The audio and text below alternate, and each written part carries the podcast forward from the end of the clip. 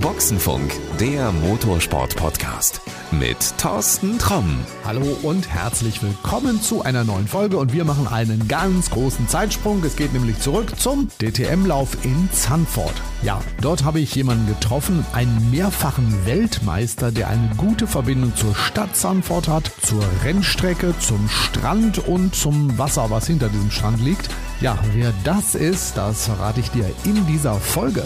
Ich habe heute jemanden, der hat eine Premiere beim DTM-Rennen in Sanford. Und ich muss so eine kleine Geschichte erzählen. Ich habe diesen jungen Mann vor, ah, es sind, glaube ich, 15 Jahre oder so schon her, ähm, mal durch Zufall eher nicht kennengelernt, aber getroffen, sondern er saß in Torbole in eine Pizzeria, in der ich normalerweise essen gehe und hat dafür gesorgt, dass diese ganze Pizzeria verstopft war, weil ganz viele Leute von ihm ein Autogramm haben wollten.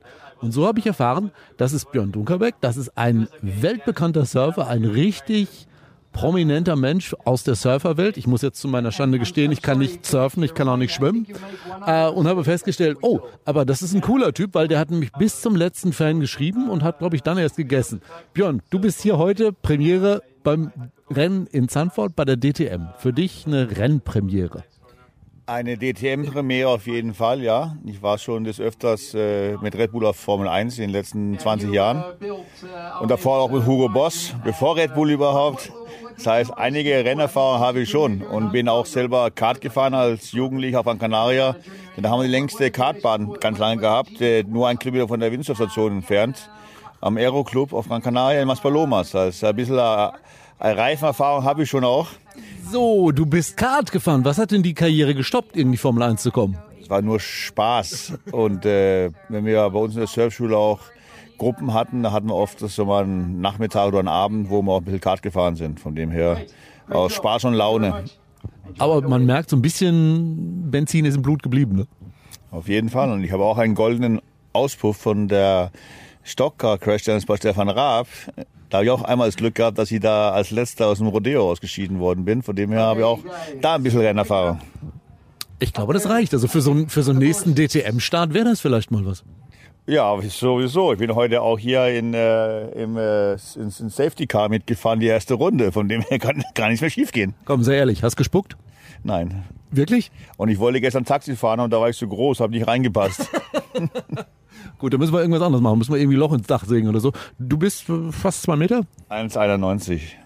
Ja, also das ist. Die Schale war so eng. Also ich habe die Füße erstens mal nicht richtig reingebracht und dann die Schale auch nicht. Wär, wärst du aber gerne mitgefahren, ne? Ja, eigentlich schon. Ich bin auch schon äh, in den Formel 2 Tandem mitgefahren. Das war auch relativ eng, aber es hat geklappt. Von dem her muss man das nächste Mal das dann mit einem etwas größeren Taxifahrt wagen. Wenigstens mal einen Sitz für 1,90er Personen. Ich glaube, da sind jetzt ganz viele, die bauen schon um. Also das heißt, ich höre daraus, äh, du bist angefixt, du kommst nochmal zur DTM. Ja, es ist nur das erste Mal. Und Sandford ist ja auch eine sehr schöne Rennstrecke. Wir hatten in den 90er Jahren sehr viele Weltcups in Holland und auch in Sandford. Ich habe eine davon gewonnen. Mein allererstes äh, europäisches Finale bei den ähm, Männern habe ich als 14-Jähriger hier mitgesurft. Hatte Glück, dass die Bedingungen sehr Gran Canaria ähnlich waren, sehr schwierig waren. Bin da Zweiter geworden bei dem, bei den Erwachsenen. Und das war so einer meiner wichtigsten äh, jugendlichen Rennen, weil da bin ich direkt dann qualifiziert gewesen für den nächsten Weltcup in Scheveningen, zwei Wochen später, wo ich wieder Glück hatte, dass die Bedingungen sehr Gran Canaria ähnlich waren und sehr schwierig. Und bin Fünfter geworden im Wave Riding. Und ab dann ging es nur noch Vollgas nach vorne. Also Zandvoort ist schon ein Ort, mit dem du was verbindest. Mein Vater ist ja auch Holländer und ich bin halber Holländer, hat selber einen holländischen Pass. Mhm. Und ich war sicherlich in den 90er Jahren zehnmal in Sandford gewesen. Also von dem her, ja, das ist so wie ein kleines Homecoming, kann man sagen. Haben Sie die Ehrenbürgerschaft schon angeboten? Nee, noch nicht. Ich bin auch diesmal nur 48 Stunden hier gewesen, aber ich bin echt positiv beeindruckt, wie schön das alles hier erhalten haben. Ich bin auch gestern nach dem Ganzen zur Promenade runter, haben mir ein bisschen die ganzen Beachspa-Szenen mal angeschaut und es sind auch wirklich einige sehr schöne dabei. Und ich denke mal, hier haben einige viel Spaß, wenn sie herkommen, speziell bei so einem Wetter. Äh, total. Also ich muss das auch sagen, es ist wirklich nicht nur das DTM-Rennen, was mich hier hinzieht, es ist auch wirklich so dieses Drumherum. Zandvoort ist wirklich eine tolle Stadt. Du kannst eine ganze Menge erleben. Klar, wenn das Wetter super ist, dann macht es am Strand natürlich noch mehr Spaß. Also es ist schon ein Erlebnis, hierher zu kommen und es lohnt sich wirklich der Ausflug. Ja, denke ich schon. Und denke, das Datum sollen Sie mal festhalten. Lieber hier in, in Frühsommer reinpacken als im Herbst, weil da haben wir wahrscheinlich ein bisschen mehr Pech. Ich glaube, da gibt's Wind. Und Regen. Und Regen, okay, nee, das ist beides nicht so cool. Ähm, aber ich habe es eben gesagt, du kommst definitiv wieder. DTM, das war jetzt das erste Mal für dich. Wie hast du es erlebt? Also was hat dir gefallen?